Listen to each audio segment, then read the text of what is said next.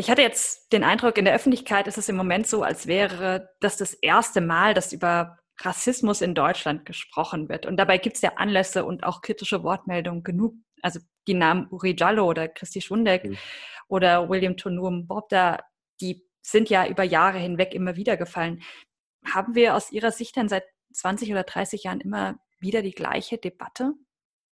Ich denke ja. Ich denke, wir hatten tatsächlich immer wieder die gleiche Debatte, weil immer wieder in Frage gestellt wurde, ob wir denn hier in, in Deutschland ein äh, Rassismusproblem haben.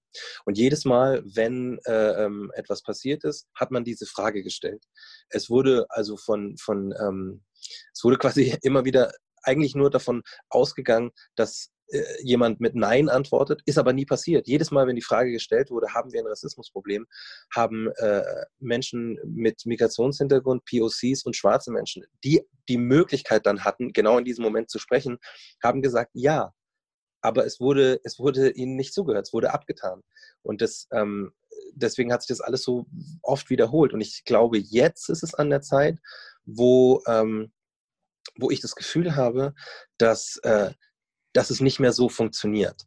Dass es auch, dass es äh, ähm, äh, Kollegen und Kolleginnen auch äh, äh, gewahr wird, dass man jetzt nicht mehr fragen kann, haben wir ein Problem, sondern dass man eher fragen muss, äh, wie genau sieht das Problem aus, äh, weil wir als, als weiße Journalistinnen und Journalisten, wir können das gar nicht so differenziert sehen. Wir brauchen unsere äh, äh POC-Kolleginnen, wir brauchen unsere schwarzen Kolleginnen und wir brauchen unsere Kolleginnen mit äh, multikulturellen Hintergründen, um überhaupt einen Blick für dieses Problem zu bekommen. Also ich glaube, da hat sich auf jeden Fall was verändert, so ein bisschen. Und das begrüße ich sehr, weil dieses sich ständig im Kreis drehen, ist, ist so unglaublich ermüdend gewesen. Und es war auch so verletzend, weil man so das Gefühl hatte, wenn, also ich spreche jetzt nur von mir, wenn man als schwarzer Mensch eingeladen wird, in, dann nur zu einer Diskussion mit einer höheren Reichweite, wenn es um Rassismus geht. So. Da werden dann auf einmal alle abgeklappert. Und ich habe ja, ich bin ja selber äh, Moderator im Bayerischen Rundfunk. Also ich ich kenne ja meine Kollegen und Kolleginnen und ich weiß genau, wie ich kenne auch meine, meine schwarzen Kolleginnen und Kollegen und ich weiß genau, dass wenn, wenn eine Sache passiert ist, ein, äh, wenn es Zeit ist, wieder über Rassismus zu sprechen, wenn es Zeit ist, wieder die Frage zu stellen, haben wir ein Problem, dann weiß ich, wer angerufen wird. Und ich weiß, dass wenn ich angerufen werde, entweder ich der Erste auf der Liste war oder vor mir schon äh, äh, ähm, äh, Malcolm und Coco angerufen wurden, die dann gesagt haben, ja, sie können nicht.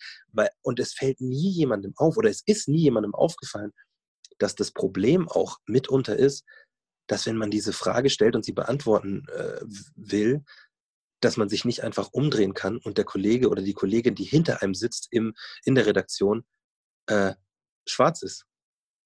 Dass man, das, das Problem ist nie aufgefallen, dass man immer äh, Kontakte von Externen braucht, immer Hilfe braucht, äh, um an diese Leute ranzukommen, weil sie im unmittelbaren Umfeld nicht stattfinden. Und das, exakt das, ist ein, ein Teil dessen, was, was Rassismus möglich macht.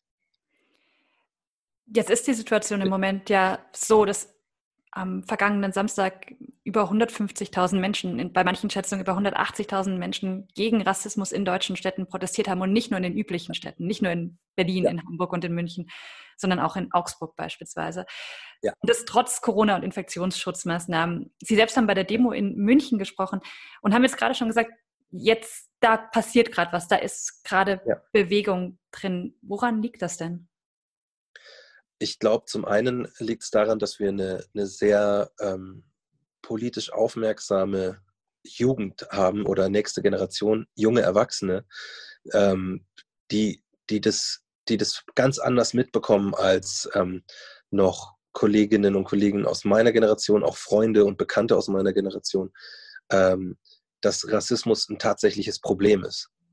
Früher sollte das abgetan werden. Es wurde immer so, man wurde fast schon diskreditiert, wenn man sagt, wir haben ein Problem mit Rassismus in Deutschland. Also so vor, vor, vor 10, 12 Jahren war das tatsächlich noch, ähm, das war so, ach komm, das ist doch, es ist doch viel weniger schlimm als früher. Da, hat sich, da ist so viel passiert, da sind so viele wir sind so viele Schritte weitergekommen. Das ist doch, das darf doch jetzt gar, oder das kann doch jetzt gar kein Thema mehr sein. Und die, die, äh, junge Generation, die jungen Erwachsenen von heute, die leben mit dem Internet und begreifen die Welt nicht mehr so, wie, wie, ja, wie wir und unsere Elterngeneration so. Die begreifen die Welt als viel enger zusammengewachsen und da ist es, für die macht es auch total Sinn, sich mit dem Thema auseinanderzusetzen, weil sie sind nicht nur in Deutschland, wo die, die, wie soll ich sagen, wo es eine weiße Mehrheitsgesellschaft gibt. Sie sind äh, Bürger des Planeten, so. Und da ist, ist äh, äh Weißsein die Minderheit, so. Und ich glaube, da, da, auch so mit diesem Fridays for Future Engagement, dass dieser, dieser, dieses Bewusstsein dafür, dass wir auf, auf dem Planeten zusammenleben und auch zusammenleben müssen, was bedeutet, dass wir dieses Zusammenleben auch erst lernen müssen. Das, glaube ich, ist eine, eine Erfahrung und eine, ein Mindset, das es vorher in Deutschland definitiv nicht gab, so. Und das jetzt hat gerade anfängt, ein bisschen zu wachsen. Also ich, ich habe den Samstag wirklich unglaublich emotional erfahren. Ich hatte eigentlich vorbereitet, dass ich etwas aus meinem Buch vorlese und äh, bin dann da, stand ich auf dem Königsplatz und Papis Love Day hat eine sehr äh, ähm, gute Rede gehalten, wie ich finde äh, dass Rassismus und Ablehnung und Hass äh, ähm, nur die Angst des Gegenübers ist.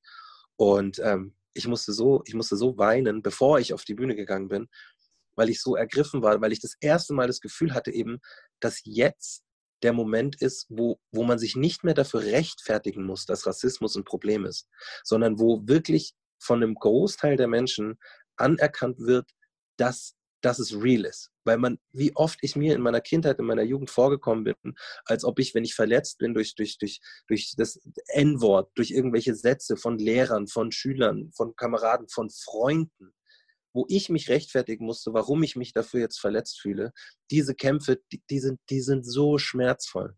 Die sind so schmerzvoll, wenn man einen lieben Menschen hat, den man super gerne mag und der sagt dann etwas Rassistisches. Der sagt dann, ja, wir, wir essen und der sagt, ja, die, die, die Neger, die sind ja einfach, äh, das muss man mal sagen, die sind einfach äh, gut in Sport. So. Die sind einfach, der Basketball, da sind die für geboren.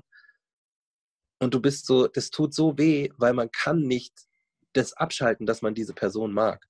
Also ist man da super verletzt und ich stehe an diesem Königsplatz und ich habe das Gefühl, all das, all mein, mein Auseinandersetzen damit, all meine Arbeit in der Musik, all mein, mein Kämpfen gegen Windmühlen, Don Quixote-mäßig, hat, ist nicht verpufft so. Wir sind jetzt an einer anderen Stufe. Wir drehen uns nicht mehr im Kreis, sondern wir sind auf einem Kreis eine Stufe höher. Und ich hoffe, ich hoffe, dass es, dass es keine Kreisbewegung wird. Aber, aber das war auf jeden Fall, äh, das war für mich ähm, ein ganz, ganz emotionaler Moment. Das Gefühl zu bekommen, dass äh, da unten Menschen stehen, schwarze wie weiße Menschen, wo einige wirklich einige von den weißen Menschen, die da, die da standen am Samstag, egal wo, egal ob in, in, in äh, München, Augsburg, äh, Berlin, wo auch immer, dass die sich bewusst sind, dass, das, dass sie gerade eben sich bereit erklärt haben, die Arbeit zu tun. Die Arbeit zu tun, die wir, die wir hier leben, wir schwarzen Menschen und auch, kann ich wirklich auch äh, alle anderen POCs und, und Menschen mit Migrationshintergrund einschließen. Diese Arbeit führen wir, seit wir, seit wir hier geboren sind. Und sie ist wahnsinnig anstrengend. Und ich glaube eben, dass ein paar Leute wirklich bereit sind, diese anstrengende Arbeit zu tun, tatsächlich jetzt bereit sind, Antirassisten zu werden. Weil jetzt den Leuten, ein paar von den jungen Leuten wirklich bewusst geworden ist, dass es nicht reicht zu sagen, ich bin kein Rassist sondern man muss sich wirklich aktiv stark machen dagegen, dass Strukturen in unserer Gesellschaft geändert werden dass struktureller Rassismus wie auch Racial Profiling von der Polizei ein reelles Problem ist und dass sie zusammen mit uns dagegen vorgehen, aktiv. Und das ist schon eine andere Qualität als sonst. Sie haben Ihr Buch gerade selbst schon angesprochen und ich zögere jetzt den Titel zu ja, nennen. Ja. Ähm, ja, sehr gut. Und ich, hab, und ich hatte genau diesen Punkt, nämlich auch, als ich es gelesen habe, im Zug. Das Buch heißt, und ich zitiere, ein Neger darf nicht neben mir sitzen. Das ist ein Satz, den beschreiben Sie ähm, oder da, den erklären Sie, äh, dass der im Kindergarten gefallen ist. Und ich habe das Buch im Zug gelesen und es war mir extrem unangenehm, diesen, mhm. dieses Buch mit dem Titel nach oben neben mich zu legen. Mhm. Was, warum ist das Sprechen über Rassismus für weiße Menschen so schwierig? Ist das eine unfaire Frage, die ich jetzt Ihnen stelle, damit Sie wieder erklären, was mein Problem ist sozusagen? ja, äh, ja, also ähm, es ist schon ein bisschen weird. dass ich es erklären muss, aber gleichzeitig mm, muss meine Erklärung ja auch nicht, nicht die äh, der Weisheit letzter Schluss sein. So, ich, ich glaube tatsächlich, dass ein, ein Teil des Problems und auch äh, mit ein Grund, warum ich das, das Buch so genannt habe, ist, dass die Menschen das Gefühl haben, wenn sie sich mit Rassismus auseinandersetzen, dass es immer um die anderen geht. Es sind immer die anderen, die Rassisten. Es sind immer die anderen rassistisch. Es, ist, es geht immer nur um, um äh, ähm, schlimme, teilweise körperliche Erfahrungen mit, mit rassistischer Gewalt oder Diskriminierung. Wenn ich in, in, in Interviews eingeladen bin, so, dann wollen die Leute hören, so, erzähl doch mal, was erlebst du denn noch? Was sind die schlimmen Sachen? Damit die sagen können, ah, das würde ich ja nie machen. Das Problem haben also nur die anderen. Wenn jemand diesen Buchtitel schwierig findet und es auch ein bisschen sticht und auch, dass ich denke, boah, das oder ist mir unangenehm in der S-Bahn das so äh, zu lesen, obwohl man ja weiß, dass der Autor schwarz ist und obwohl man ja weiß, dass das Auseinandersetzen äh, mit dem Thema was Gutes ist, dann habe ich für mich äh, das Ding so angelegt, dass, dass dieses Gefühl, das verbindet uns ein bisschen. Weil ich fühle mich immer unwohl, wenn ich, wenn ich im, äh, im, Zug unterwegs bin und mehrere weiße Menschen um mich herum sind. Und das kann ich auch nicht abstellen. So. Und ich glaube, man hat halt als, als weiße Person ein ganz großes Problem damit, ähm, weil man sich ja, weil man sich ja auch als, als liberal und offen fühlt, dann äh, sich mit den eigenen Rassismen zu konfrontieren. Also White Fragility äh, ähm, ist, ist ein reales Problem. Das liegt mitunter auch darin, dass die, dass die Leute einfach die Deutungshoheit haben wollen. Die Deutungshoheit über Rassismus verlangt von, von weißen Menschen, dass sie sie abgeben. Und das möchten sie nicht, weil sie es so gewohnt sind, dass sie bestimmen, was moralisch, ethisch gut oder schlecht ist. So. Wie oft ich das äh, erfahren habe am eigenen Leib, wenn ich mich darüber aufrege, dass, dass man doch nicht das N-Wort sagen soll. Dann wird mir erklärt, ja, aber das ist ja, das hat man immer so gesagt. Weißt du, da brauchst du dich gar nicht aufregen. Weil das ist ein ganz normales Wort, das kommt aus dem und dann gehen die Erklärungen schon los. So, wenn jetzt aber äh, sie oder jemand anders mit diesem Buch unterwegs ist, dann merkt er zum einen mal, oh, ich, ich weiß, was für eine Kraft dieses Wort hat. So. Ich weiß, was, was, für eine, was für eine negative Ausstrahlung dieses Wort hat. Und ich spüre es am eigenen Leib. Das bringt uns ein bisschen näher. Und als aus zweiter Instanz habe ich, ähm, glaube ich auch, dass es gut ist für weiße Menschen, das zu lernen, weil dieser Titel zum Beispiel, das ist das, ist das was, was, was ich im Kindergarten gehört habe. Das ist das, was nicht nur ich, sondern auch viele andere in ganz, ganz jungen Jahren hören als Abwertung, als Ausschluss und als, wie ich sagen würde, traumatische rassistische Erfahrung. Und wenn man, wenn man das Wort dann hört, auch in anderen Kontexten, dann triggert es immer wieder all diese Erfahrungen an. Und wenn man jetzt jemand, der sich selbst, also einen weißen Menschen, der sich selbst nicht als Rassist begreift, damit konfrontiert, dass auch sein, ihr Tun äh, rassistisch ist, dann haben die ein Riesenproblem, weil sie das nicht nachfühlen können und wehren sich deshalb, weil sie doch weil sie doch die Deutungshoheit haben über was gut und was schlecht ist. Sie sind doch liberal und sie haben es gespiegelt in, in ihrem Freundeskreis. Und dann merken sie, oh, in meinem Freundeskreis ist gar kein, ist, ist gar keine schwarze Community oder schwarze Stimmen. Es wird dann oft auf einen schwarzen Freund verwiesen. So. Und selbst das merken die Leute nicht, dass das mit ein Teil ist. Also ich glaube, dass die Schwierigkeit des Sprechens über Rassismus beinhaltet immer auch die eigene Verantwortung. Und ich glaube, ganz viele weiße Menschen scheuen sich vor der eigenen Verantwortung und hätten das viel, viel lieber, dass es mit, mit einem Ich bin nicht rassistisch, das war nicht rassistisch gemeint, ich habe es doch nur gut gemeint, das hat er nicht so gemeint und so weiter, diese ganzen entschuldigenden äh, Aussagen, dass es damit getan wäre. Aber das ist es definitiv nicht. Und das macht, glaube ich, viele Leute, das, das macht vielen Leuten ein un, gewohntes Gefühl und auch ein ungutes Gefühl, weil sie nicht wissen, wie sie da rauskommen. Sie sind seit einem Jahr ungefähr mit dem Buch unterwegs und Sie gehen damit ja auch auf Lesereisen und, und treten auf und haben also ganz direkt die Reaktionen der Leute, die kommen und zuhören.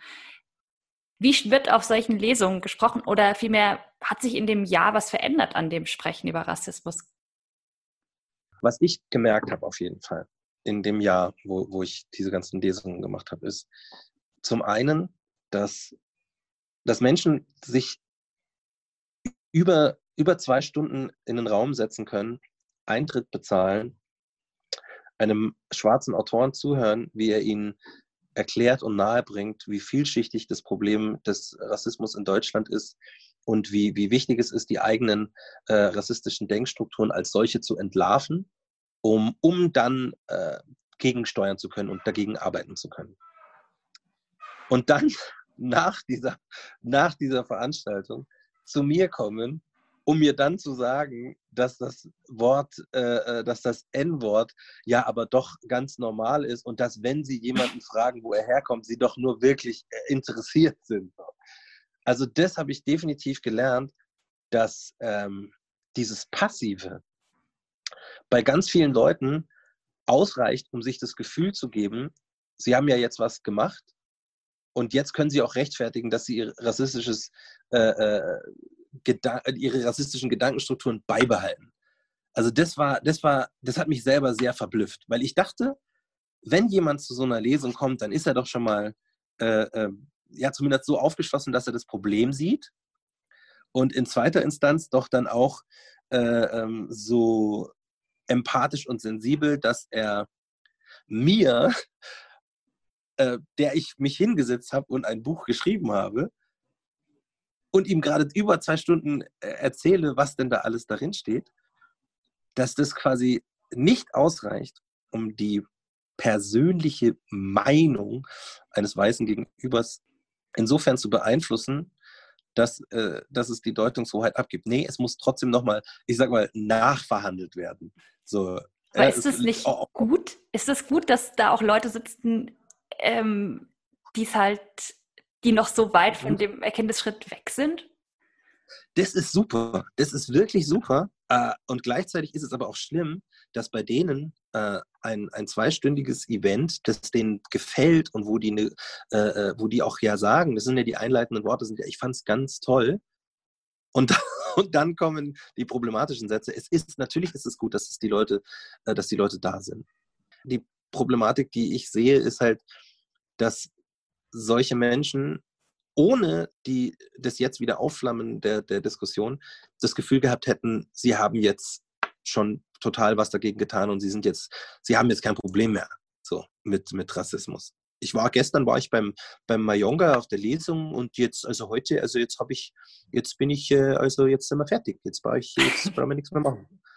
Und trotzdem wenn die nicht da wären würden die noch mal ganz anders denken. Also es ist halt ein, ein mehrstufiger Prozess.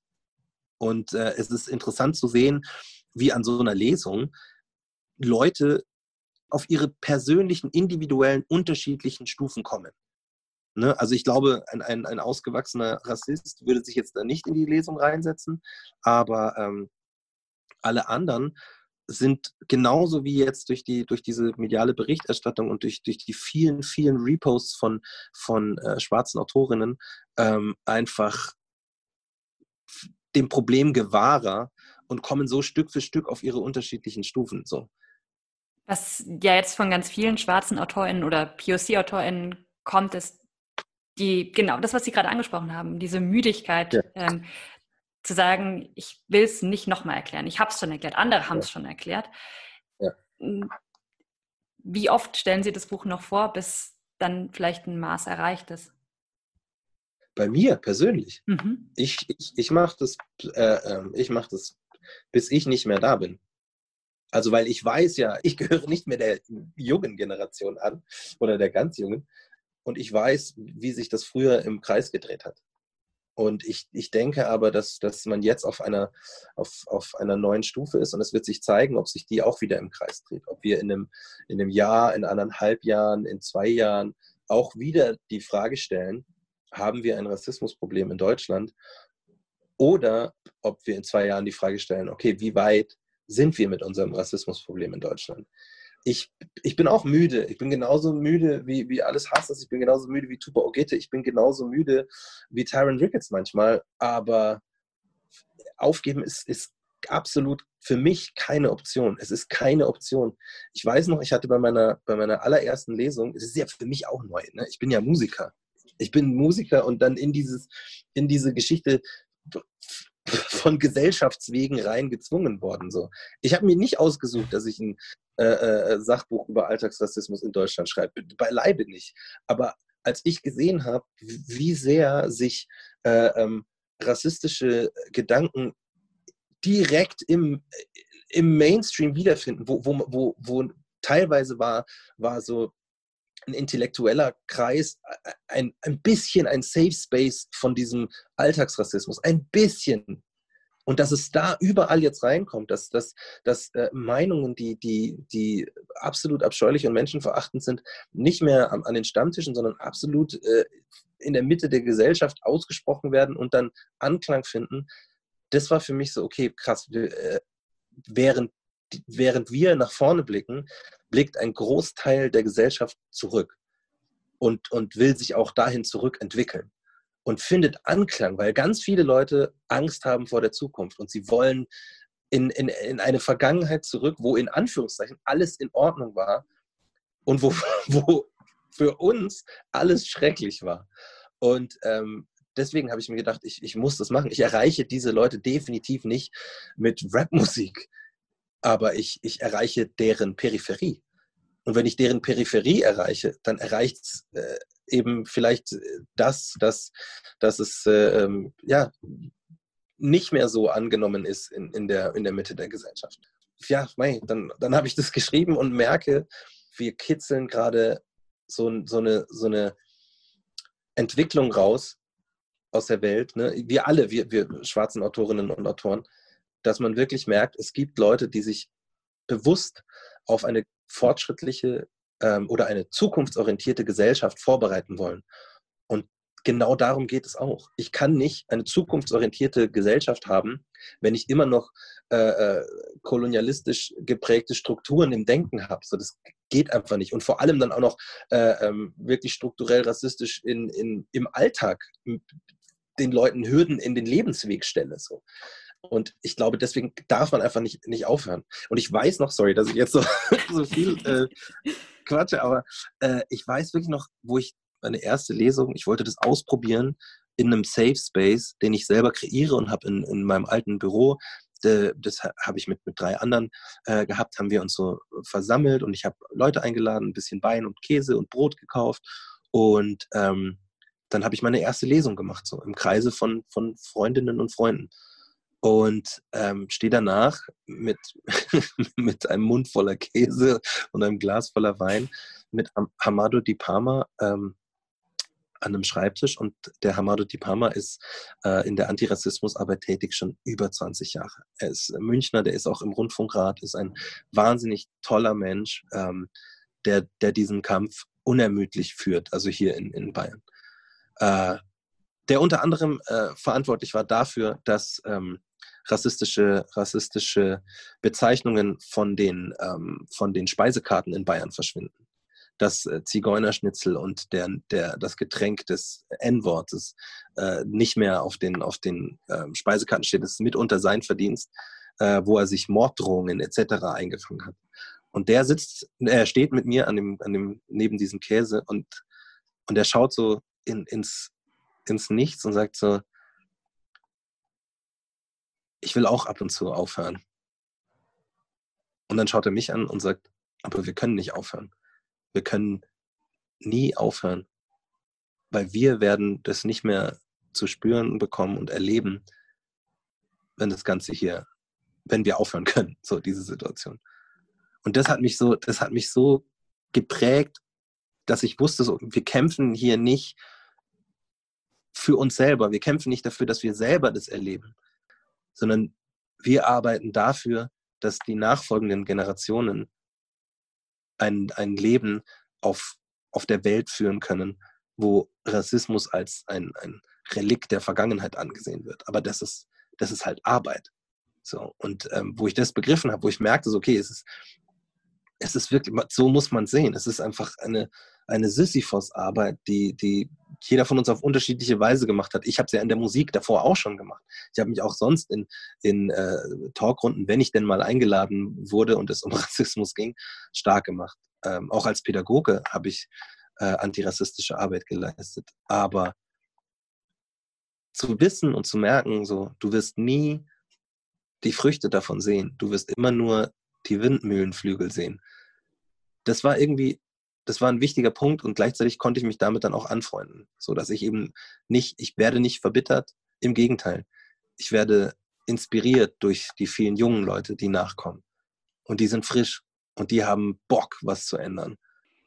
Wenn Sie sich jetzt eine Sache wünschen könnten in dieser Situation, wie wir sie gerade haben, ähm, die Unterstützung bedeuten würde gegen Rassismus, welche, mhm.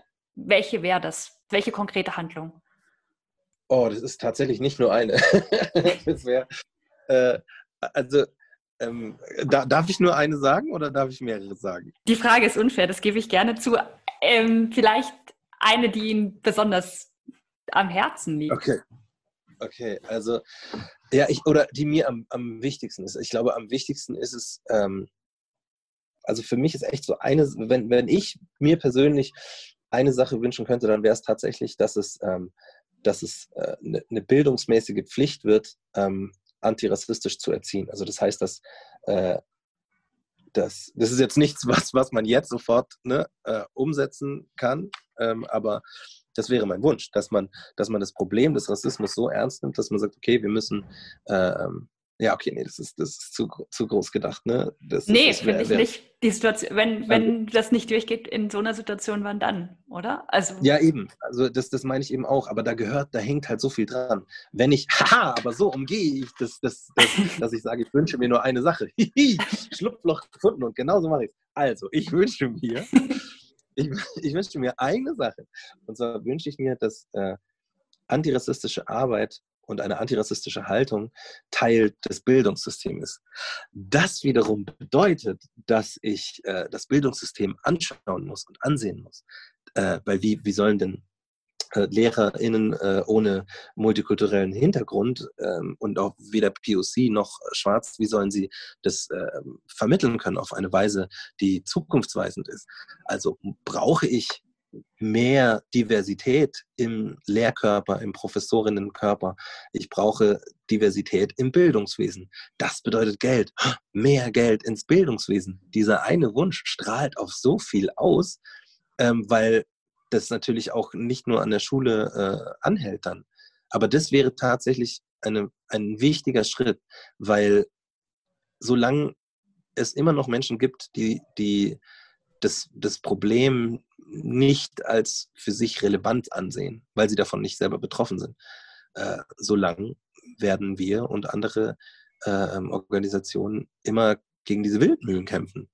Also ich glaube, das, das ist, weil man in so einem Unterricht auch festlegen kann, so hey, und das ist mir ganz persönlich, das ist eine Aussage, die ich, die ich gerne tausend Millionen Mal wiederhole. Rassismus ist nicht das Problem der Betroffenen alleine man hat oft so das, das Gefühl, so ja, also da, da, ist jetzt was passiert und es tut mir auch voll leid, dass ihr da von Rassismus so betroffen seid. Nein, wir sind alle davon betroffen. Wir leben in der gleichen Gesellschaft.